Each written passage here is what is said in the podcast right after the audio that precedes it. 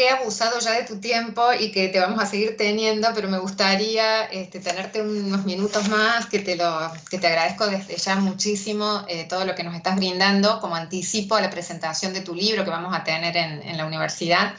Pero bueno, para cerrar, em, si te parece, José, eh, la comunicación que viene, que también es uno de los títulos que está dentro de tu libro, ¿cómo, cómo la ves? ¿Qué, pistas, qué, qué necesidades y urgencias tendríamos que estar asumiendo? Hay una primera dimensión que es la que podríamos englobar bajo el paraguas de nuevas narrativas. Eh, creo que tenemos que entrenarnos y entrenar a nuestros estudiantes para, para un uso de, lenguajes y de narrativas de 360 grados, que la podemos llamar transmedia o del modo en que nos apetezca, pero en definitiva hoy eh, resolver problemas de comunicación tiene que ver tanto para el sector periodístico como para el sector corporativo, institucional, de marketing.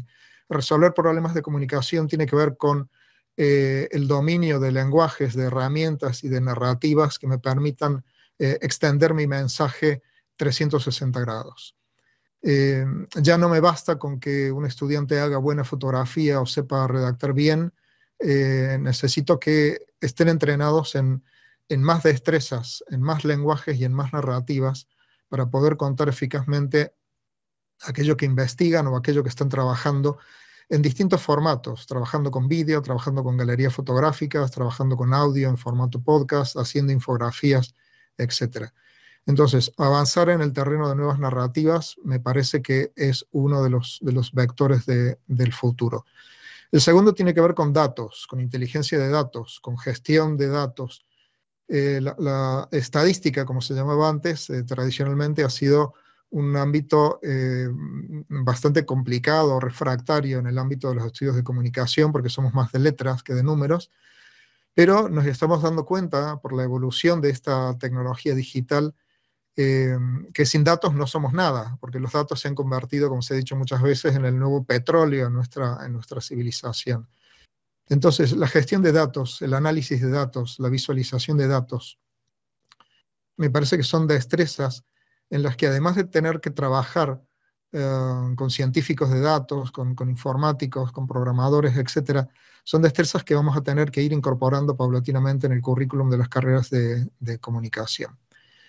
Y el tercer vector que te diría tiene que ver con la gestión, eh, con la dimensión empresarial de las actividades de comunicación, que les hemos enfocado, eh, no mal, pero les hemos enfocado de un modo distinto históricamente al que necesitamos ahora mismo, porque les hemos enfocado a las economías de la información, a las cátedras de empresa informativa como eh, ámbitos en los que estudiamos eh, los conglomerados informativos a nivel mundial, las, grandes corporaciones, cuántos canales de, televisión, de radio, periódicos, eh, salas de cine, etcétera, tenían, pero no en, un sentido micro, es decir, bueno, cómo sacar adelante una empresa informativa, una agencia de comunicación, eh, una agencia de, fotografía, una consultora digital, etcétera.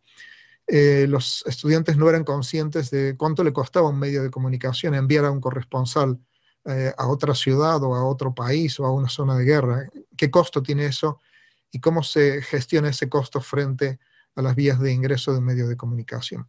Entonces, lo que podríamos llamar periodismo emprendedor o la gestión empresarial de los nuevos emprendimientos, periodismo de startups, um, semilleros de empresas periodísticas o de empresas de comunicación, me parece que es otro capítulo importantísimo a abordar en, las universidades, que se tiene que convertir en, lugares en los que puedan florecer esos semilleros de, nuevas empresas eh, informativas en un sentido amplio de la palabra información, también para el ámbito del entretenimiento, para el ámbito de la ficción, de la comunicación corporativa, política, además de la, de la periodística.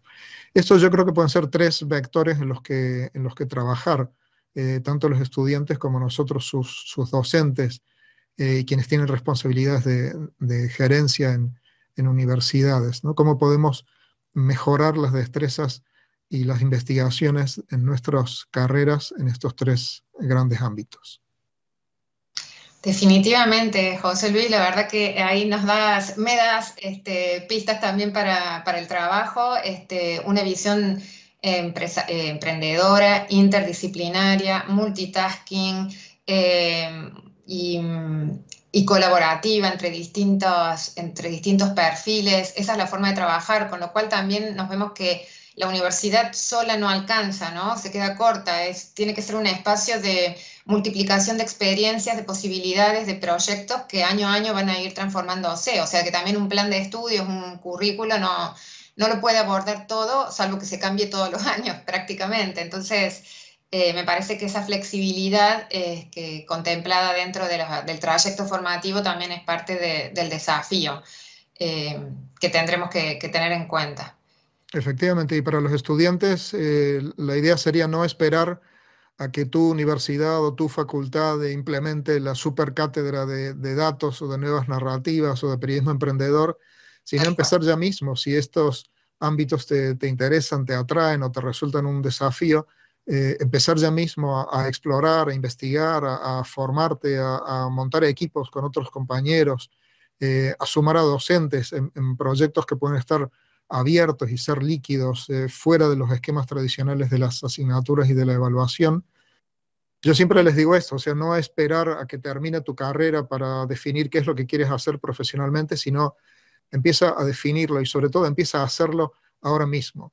No hay ninguna excusa para no estar haciendo comunicación pública ahora mismo, tener tu canal de YouTube o tener tu podcast o tener tu blog o dar a conocer tu eh, fotografía a través de las plataformas que tenemos disponibles. No hay ninguna excusa para no estar eh, Ah, trasladando a, la, red tu, talento, tu creatividad, tus preocupaciones, tus intereses, incluso para buscar socios para desarrollar este tipo de, emprendimientos. Entonces les animo a, empezar ya, no, no esperar a que venga una solución institucional a resolver nuestros problemas.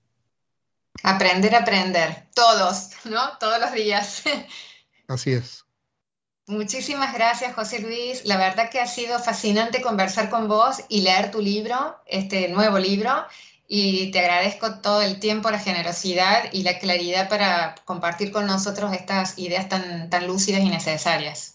Gracias, Marcelo, por la invitación y quedo a vuestra disposición para cuando queráis que sigamos conversando. Un abrazo.